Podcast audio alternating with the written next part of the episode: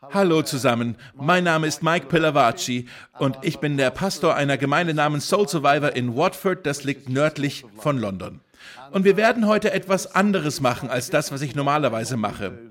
Wir werden heute eine intensive Bibelarbeit machen. Und wir werden uns gleich zwei Bibelstellen gemeinsam anschauen. Und wir werden diese Vers für Vers, Zeile für Zeile und Wort für Wort gemeinsam durchgehen. Manchmal werden wir sogar ins griechische Original schauen. Manche sagen ja, ich bin ein griechisches Original.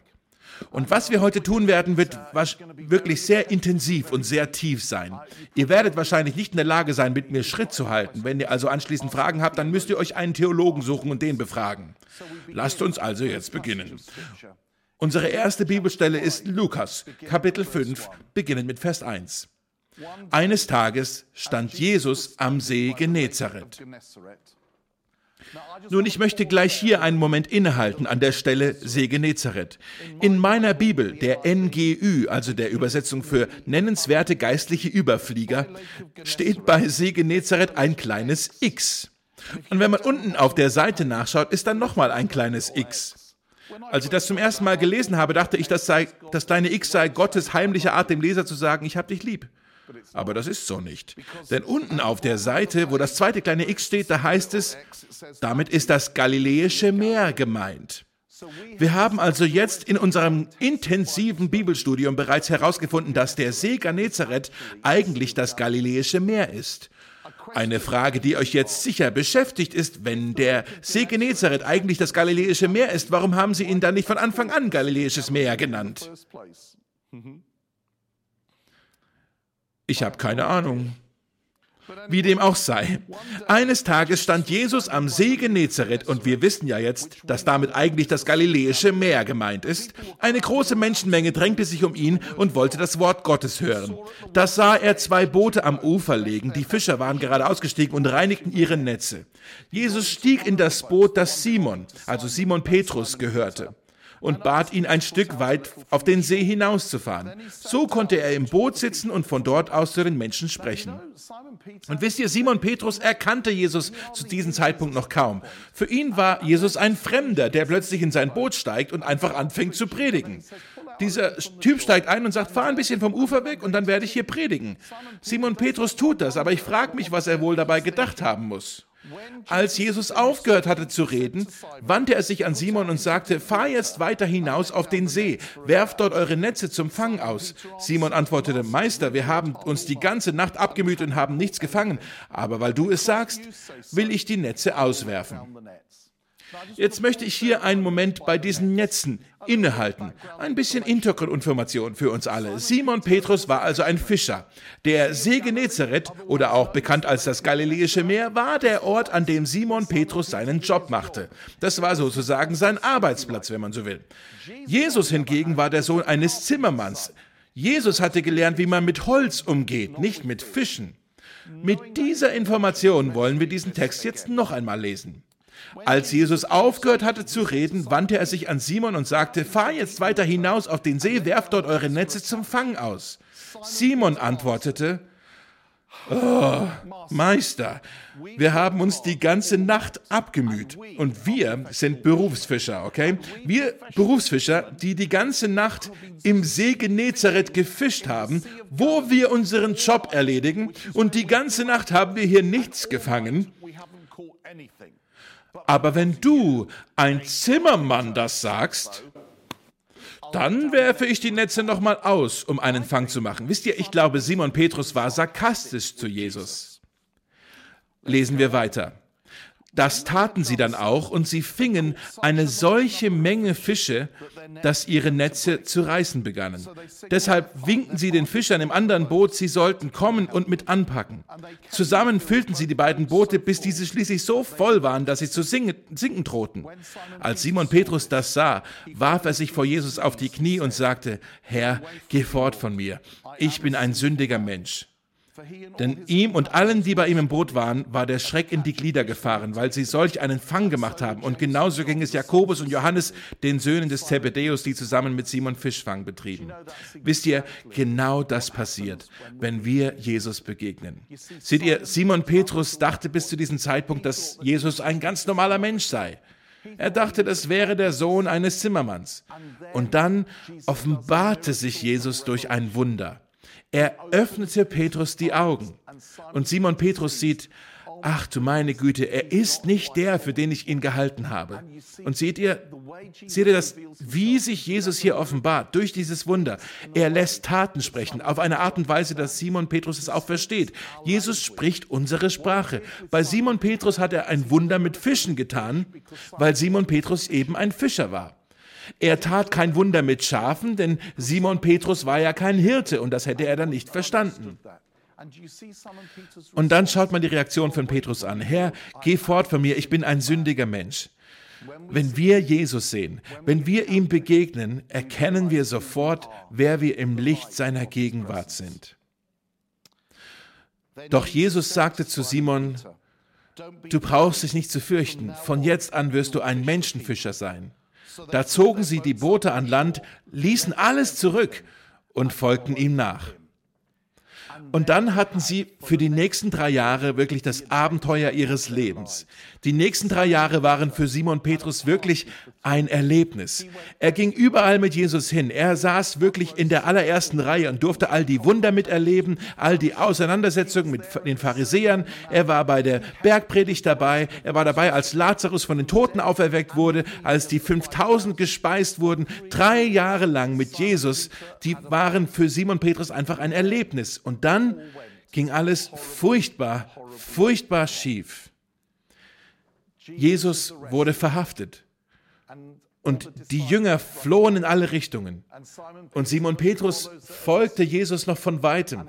Und gerade noch hatte er Jesus versprochen, dass er ihm immer treu sein würde. Doch dann wurde er angesprochen. Bist du nicht auch einer seiner Jünger? Du warst doch auch dabei. Dreimal sagte Petrus, nein, ich kenne den nicht. Ich habe nichts mit ihm zu tun. Und dann, genauso wie Jesus es vorausgesagt hatte, krähte der Hahn und Simon Petrus weinte bitterlich. Was habe ich getan? Ich habe meinen Freund verleugnet. Ich habe geleugnet, dass ich ihn überhaupt kenne. Und Simon Petrus wusste nicht, wie er es wieder gut machen soll. Und bevor er sich überhaupt entschuldigen kann, passiert etwas noch Schlimmeres. Jesus stirbt. Jesus stirbt am Kreuz und Simon Petrus versteht nicht, was passiert ist. Und das, obwohl Jesus ihnen ja vorausgesagt hat, was passieren wird. Es ist so offensichtlich, dass die Jünger völlig durch waren. Sie haben es nicht verstanden. Er ist vor uns gegangen. Alles ist schief gegangen. Und dann zerstreuten sich Simon Petrus und die anderen Jünger in alle Richtungen. Sie konnten einfach nicht fassen, was passiert ist. Und sie gingen zurück in ihr altes Leben. Sie gingen zurück an den See Genezareth. Sie holten die Fischerboote wieder aus den Schuppen heraus und staubten sie ab. Und sie kehrten zurück in ihr altes Leben. Und jetzt schauen wir uns die zweite Bibelstelle an, in Johannes Kapitel 21. Jesus ist jetzt gerade von den Toten auferstanden. Aber pst, sagt es den Jüngern noch nicht. Schaut mal hier. Anschließend zeigte sich Jesus seinen Jüngern noch ein weiteres Mal am See von Tiberias. In meiner Bibel steht bei See von Tiberias ein kleines C. Und bei diesem kleinen C steht dann unten, das ist der See Genezareth. So haben wir nun alle gemeinsam entdeckt, dass der See Genezareth, das Galiläische Meer und der See Tiberias ein und dasselbe Gewässer sind. Es ist ein und dasselbe Wasser. Es hat einfach nur drei Namen. Das ist wirklich eine tiefe, erstaunliche Erkenntnis, oder nicht? Lass uns weiterlesen. Es geschah so. Simon Petrus, Thomas, auch Didymus genannt, vielleicht weil er sehr klein war, Nathanael aus Kana in Galiläa, die Söhne des Zebedeus und noch zwei weitere Jünger waren dort zusammen. Jetzt möchte ich einen Moment bei den beiden weiteren Jüngern hier innehalten. Liegt es nur an mir und meinem ausgeprägten Sinn für Gerechtigkeit und Ungerechtigkeit? Aber findet ihr nicht auch, dass es hier ein bisschen unfair ist, dass alle Jünger hier namentlich erwähnt werden, außer den zwei letzten, die zwei weiteren Jünger? Ich meine, könnt ihr euch vorstellen, wie sie sich fühlen müssen? Schaut mal, alle anderen hier. Schaut mal, Simon Petrus, wir bekommen seine beiden Namen genannt. Simon Petrus. Thomas, wir bekommen auch seinen Spitznamen, auch Didymus genannt. Nathanael, wir bekommen sogar seine Adresse aus Kana in Galiläa, für den Fall, dass wir ihm einen Brief schreiben wollen. Die Söhne des Zebedeus und die beiden weiteren. Wie hießen die nochmal? Könnt ihr euch vorstellen, wie die sich im Himmel fühlen müssen? Wisst ihr, wir werden die eines Tages treffen im Himmel und dann sagen wir, hallo, wer seid ihr denn? Und sie sagen, oh, wir sind die anderen zwei. Ich finde das echt nicht fair. Simon Petrus sagte, ich gehe fischen. Wir kommen mit, sagten die anderen. Ich liebe das. Simon Petrus sagt, alles ist schiefgelaufen. Ich kehre jetzt zu meinem alten Leben zurück. Ich gehe fischen. Und die anderen sagen, wir kommen mit. Sie gingen zum Boot hinaus und legten ab, aber in jener Nacht fingen sie nichts. Diese Bibelstelle sagt uns etwas sehr Wichtiges über Simon Petrus. Und zwar folgendes. Simon Petrus war ein miserabler Fischer. Absolut jämmerlich und nutzlos. Zweimal erzählt die Bibel davon, dass Simon Petrus die ganze Nacht fischen geht. Und die ganze Nacht kann er nicht mal eine einzige Sardine aus dem Wasser ziehen. Nichts. Wisst ihr, was für ein Fischer nicht mal einen einzigen Fisch aus dem Wasser zieht? Ich sag's euch, ein miserabler Fischer ist das. Früh am nächsten Morgen stand Jesus am Ufer, doch die Jünger erkannten ihn nicht. Also, ich liebe das. Ich liebe das wirklich. Wisst ihr, wie oft Jesus irgendwo auftaucht, besonders nach seiner Auferstehung, und die Jünger erkannten ihn nicht? Ich meine, ich glaube, er hat wirklich einen Spaß dran gehabt, als ob er irgendwie mit einer dunklen Brille und einem falschen Bart herumlief. Wisst ihr noch, zum Beispiel, als Maria Magdalena am Morgen der Auferstehung zum Grab läuft und sie sieht den weggerollten Stein und sie weint und sie geht in das Grab, aber der Leichnam von Jesus ist nicht da. Nur die Grabtücher sind fein säuberlich zusammengelegt. Und sie kommt heraus und weint und sie sagt, wo haben Sie den Leichnam hingebracht? Und die Wimperntusche läuft ihr überall runter. Es ist furchtbar. Und dann trifft sie auf den Gärtner und sie sagt, oh, Herr Gärtner, wissen Sie, wo Sie den Leichnam hingebracht haben? Und dann sagt der Gärtner ein Wort. Er sagt, Maria. Und sie so, und plötzlich merkt sie, das ist ja gar nicht der Gärtner. Das ist Jesus. Es ist Jesus, Mädel. Sie dachte, es wäre der Gärtner. Wahrscheinlich konnte sie durch die Tränen und die Wimperntusche nicht richtig sehen. Und wisst ihr, was Jesus als nächstes sagt? Lass mich los, Maria. Wünscht ihr euch nicht auch manchmal, dass das Buch eine DVD wäre? Ich schon.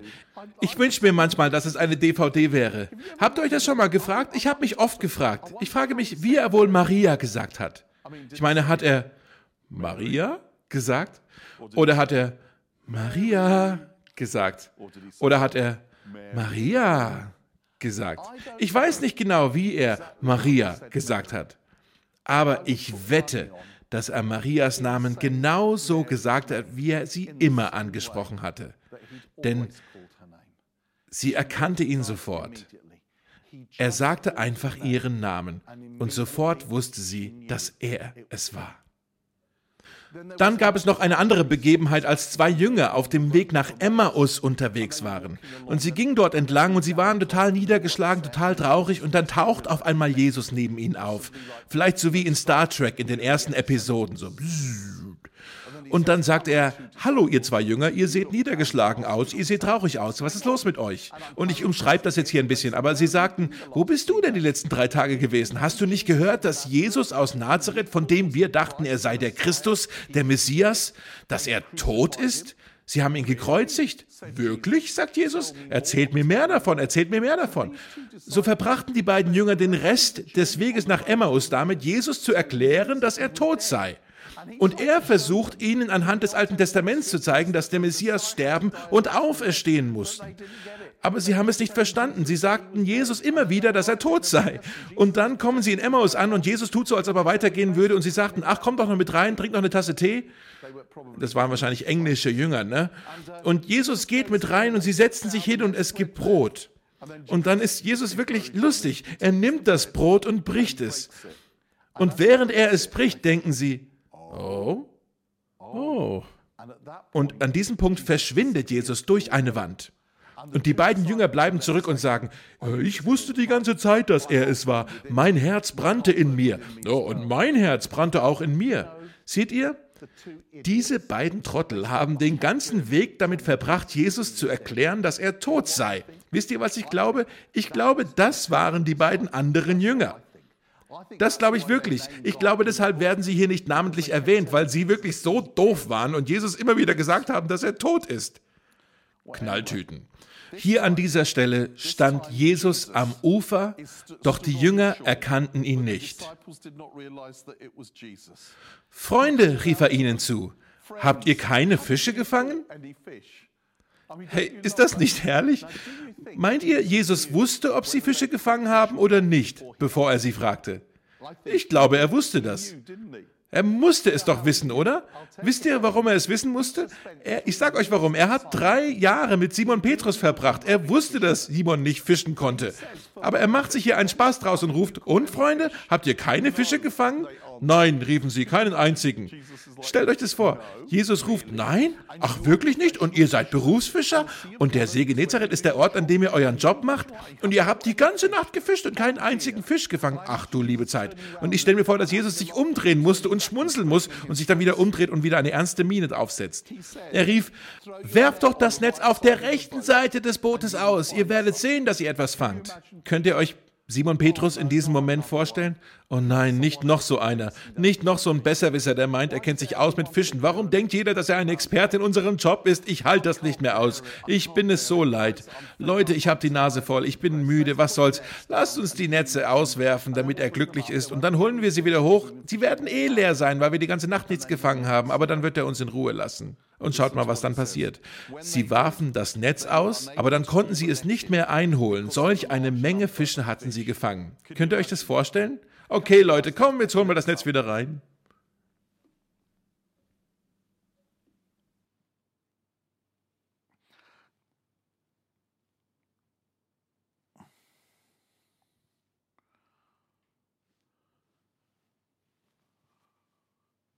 Fisch. Hm. Schon mal. Fisch.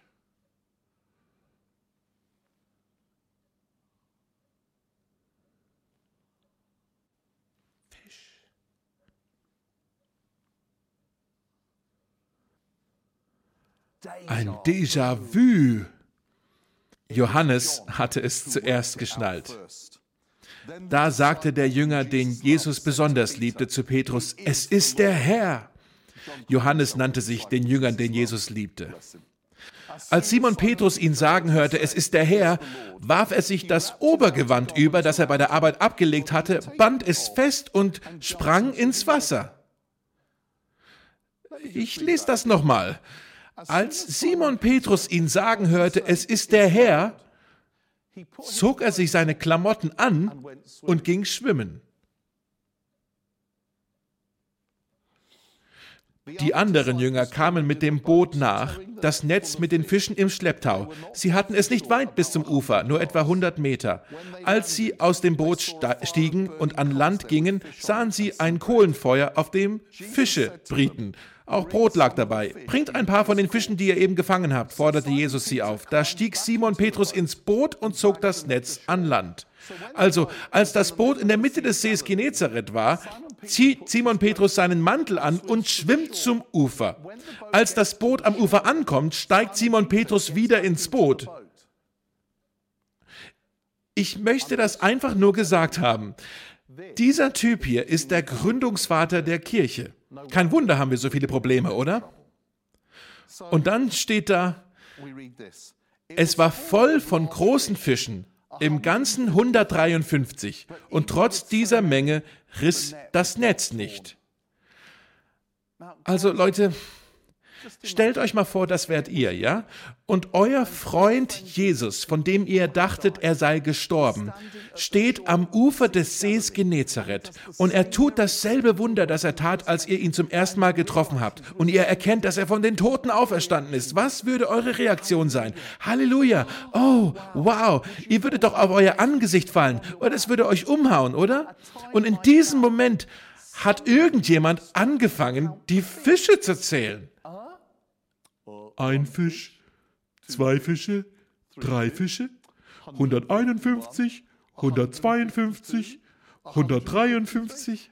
Man will den doch schütteln und sagen, hey, der ist ja gerade von den Toten auferstanden. Das ist Jesus. Er lebt. Wen juckt es denn, wie viele Fische hier im Netz sind? Wen interessiert das? Das ist nicht wichtig. Es geht um Jesus. Wisst ihr, was ich denke? Ich glaube, das waren wieder die beiden anderen Jünger. Das denke ich. Deshalb stehen ihre Namen auch nicht in der Bibel, zu ihrem eigenen Schutz. Könnt ihr euch vorstellen, wenn wir die im Namen kennen würden? Fred und Herbert. Und dann treffen wir die irgendwann im Himmel. Hallo, wer seid ihr denn? Ich bin Fred und das ist Herbert.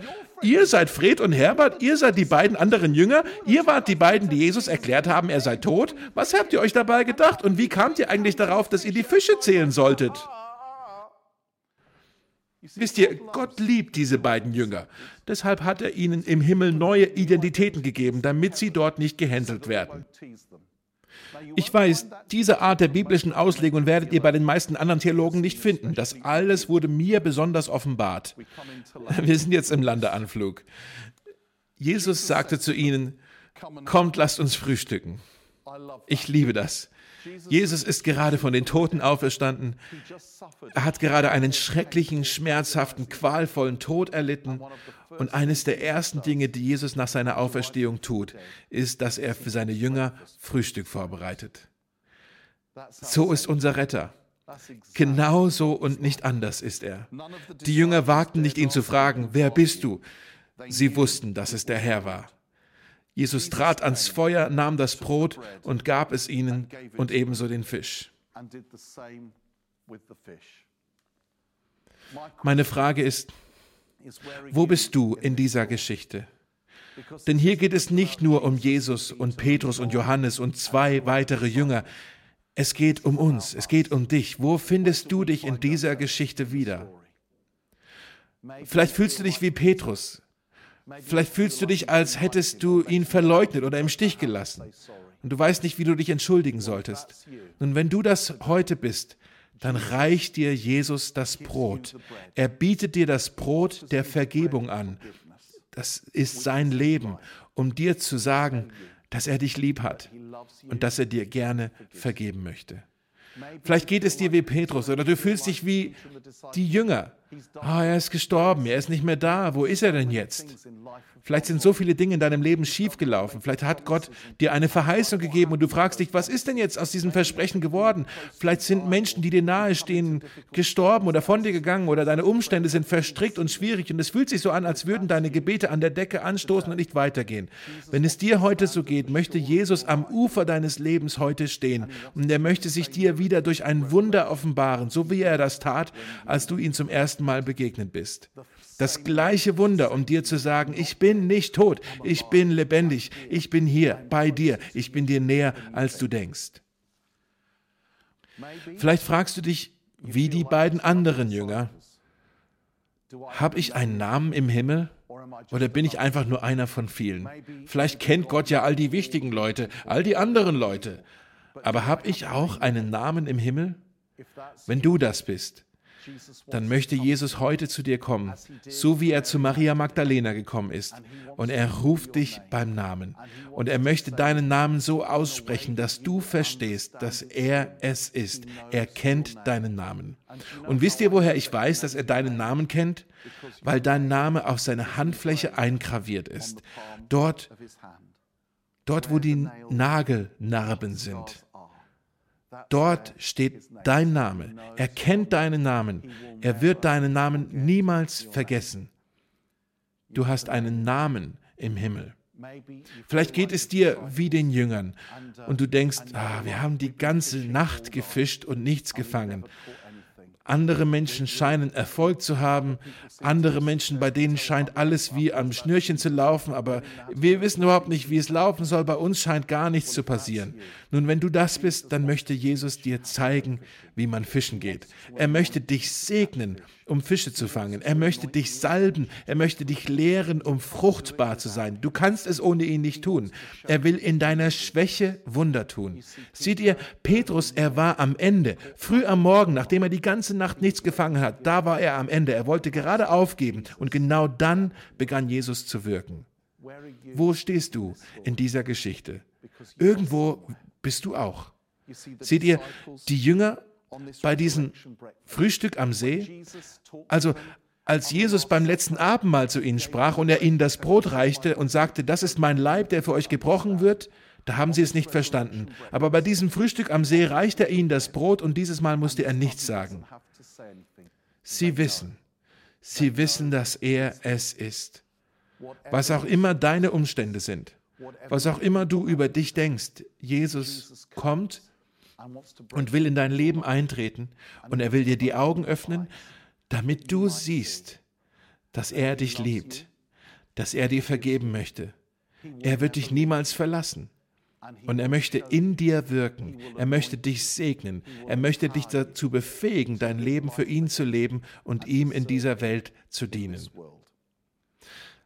Zwei einfache Bibelstellen sehr einfach erklärt, denn ich bin eigentlich ein einfacher Mensch. Ich hoffe und ich bete, dass ihr euch in dieser Geschichte wiederfindet. Gott segne euch und bis bald.